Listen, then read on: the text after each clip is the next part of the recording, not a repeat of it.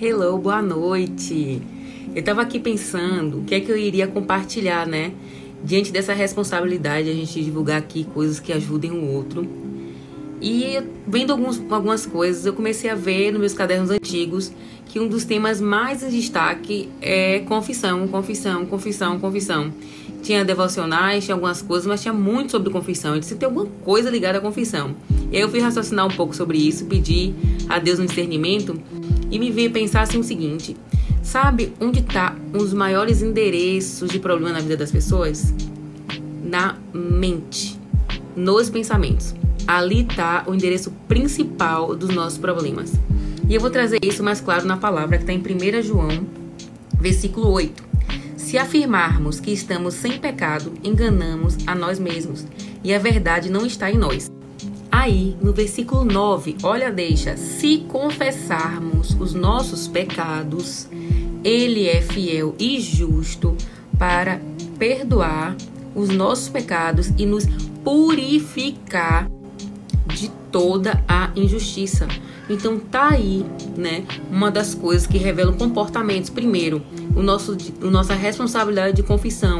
Algumas coisas que estão dentro da nossa mente que vai pro coração e gera aquela confusão inteira, são coisas que a gente guarda pra gente sem confessar, sem colocar para fora, seja de modo escrito, modo falado, ou até é, com outra pessoa, uma, uma, terceira pessoa, uma segunda pessoa ali pra gente colocar para fora aquele problema, a gente vai deixando ele enraizar, ele vai cristalizando dentro da gente, vai ruminando e se torna atitudes. Por isso que a gente vê nitidamente atitudes malignas, são atitudes que já foram pensamento um dia consolidado, sólido na sua mente Outra coisa, a confissão é remédio. Quando você vai confessar para Deus, Senhor, eu fiz isso, eu penso isso, tô com esse desejo ruim no meu coração, tô com raiva, tô com ira. Se eu pegar aquela pessoa, eu acabo a vida daquela pessoa. Quando você confessa, automaticamente já é liberado para você perdão e purificação. E isso não é magia. Não é que você vai falar agora, oh meu Deus, eu tô com muita ira, e automaticamente você vai levantar sorrindo.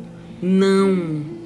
Isso é atitude de fé, isso é cura, isso é tratamento, isso é libertação. Entendeu? Então você deixa de estar vivendo emoções negativas numa, a partir do momento que você confessa, que você expulsa de dentro de você. Ao invés de você criar raízes para esse pensamento maligno, você expulsa quando você dá o nome para ele e diz: Eu não quero isso. Tô com raiva, não quero isso, não tem parte comigo, não quero isso.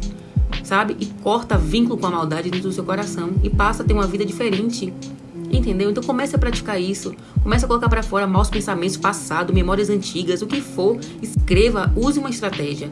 Mas não fique vivendo memórias passadas assim, ou passando como um filme na sua mente, te enlouquecendo. Porque só você vai colher desses frutos malignos. Então, em nome de Jesus, se liberte disso. Bote para fora esse mal. Em nome de Jesus. Tchau, tchau.